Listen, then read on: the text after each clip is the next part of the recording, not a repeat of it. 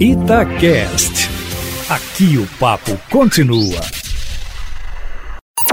Em cima do papo, com Edilene Lopes segunda-feira de uma semana que promete ser agitada na política mineira e já começou com a presença de dois ministros aqui no estado. 250 milhões de reais que foram aplicados em multa à mineradora Vale por causa do rompimento da barragem em Brumadinho serão investidos em parques nacionais aqui em Minas, conforme a Itatiaia já informou, e também saneamento básico em alguns municípios mineiros. De acordo com o ministro do Meio Ambiente, polêmico Ricardo Salles Eustáquio, que fez o anúncio hoje aqui em Belo Horizonte, foi uma determinação determinação do presidente Jair Bolsonaro que todo o recurso da penalidade pecuniária, da multa, fosse revertido para o Estado.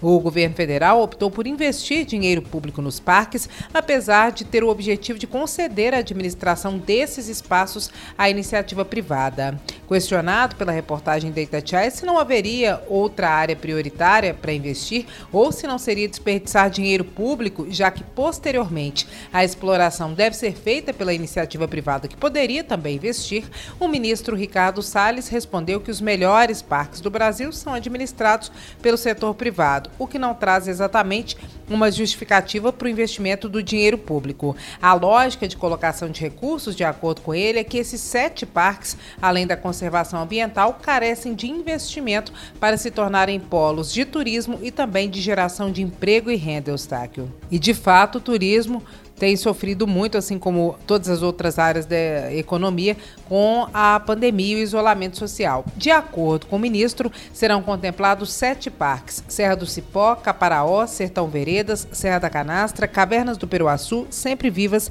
e Gandarela. Os 150 mil reais terão que ser investidos diretamente pela Vale num prazo de três anos. Nos bastidores, Eustáquio, a medida não agradou a todos. Fontes ligadas ao meio ambiente chamaram a ação de, abre aspas, fazer graça com o chapéu do povo, fecha aspas, se referindo aos planos do governo federal de melhorar bens públicos e depois conceder já com melhorias para que a iniciativa privada possa lucrar sem investir. O ministro do Turismo, Marcelo Álvaro Antônio, que é mineiro e faz parte da base forte do presidente Jair Bolsonaro, afirmou que o investimento é fundamental para alavancar o turismo e a economia em Minas, principalmente no pós-pandemia. Dos 200 250 milhões de reais, 150 serão para os parques e a parte menor, 100 milhões de reais, serão investidos em saneamento básico. De acordo com o governador Romeu Zema, o recurso não resolve o problema e o principal critério de seleção será as condições econômicas e sociais de cada cidade. Serão escolhidas as mais pobres. E a reforma da Previdência, Eustáquio Ramos, está tramitando a todo vapor na Assembleia Legislativa. Só hoje estavam previamente agendadas três reuniões.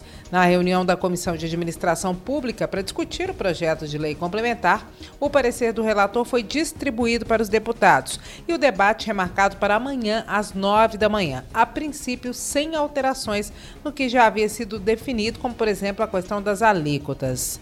Na reunião, a deputada Beatriz Cerqueira do PT, que representa servidores da educação, defendeu a retirada do projeto de pauta e o deputado Sargento Rodrigues do PTB, que representa servidores da segurança pública, chamou a proposta de pacote de maldades e covardia e defendeu que a alíquota seja de 7,5% para quem ganha até um salário mínimo e de 9% para quem recebe de um salário mínimo até R$ mil reais. Na proposta do governo, a alíquota mínima é de 13% chegando até 19%, variando de acordo com a faixa salarial. Sargento Rodrigues também comparou os valores de isenção fiscal concedidos pelo governo a grandes empresas aqui em Minas ao valor da economia anual de 2,3 bi que é prevista com a reforma da Previdência. Abre aspas, deixa de cobrar das empresas 6,9 bilhões de reais em um ano para fazer arroxo salarial no lombo dos servidores. Fecha aspas, disparou o deputado que pediu ainda que o presidente da Assembleia solicite ao governo federal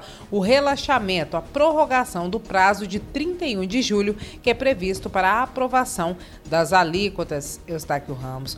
Já os servidores públicos estaduais, Eustáquio, que antes eram só os da segurança e agora já são os de várias categorias, prometem protesto na quarta-feira de manhã na porta da Assembleia contra a reforma da Previdência. Eles querem mais tempo para debater as propostas, algumas delas polêmicas. A semana vai ser desse jeito, Eustáquio. Fogo no parquinho. Ah, Eustáquio, eu não posso esquecer porque os servidores me perguntam todos os dias. 5 de julho, terceiro dia útil do mês, e ainda não tem nada sobre escala. Amanhã eu volto, sempre em primeira mão e em cima do fato.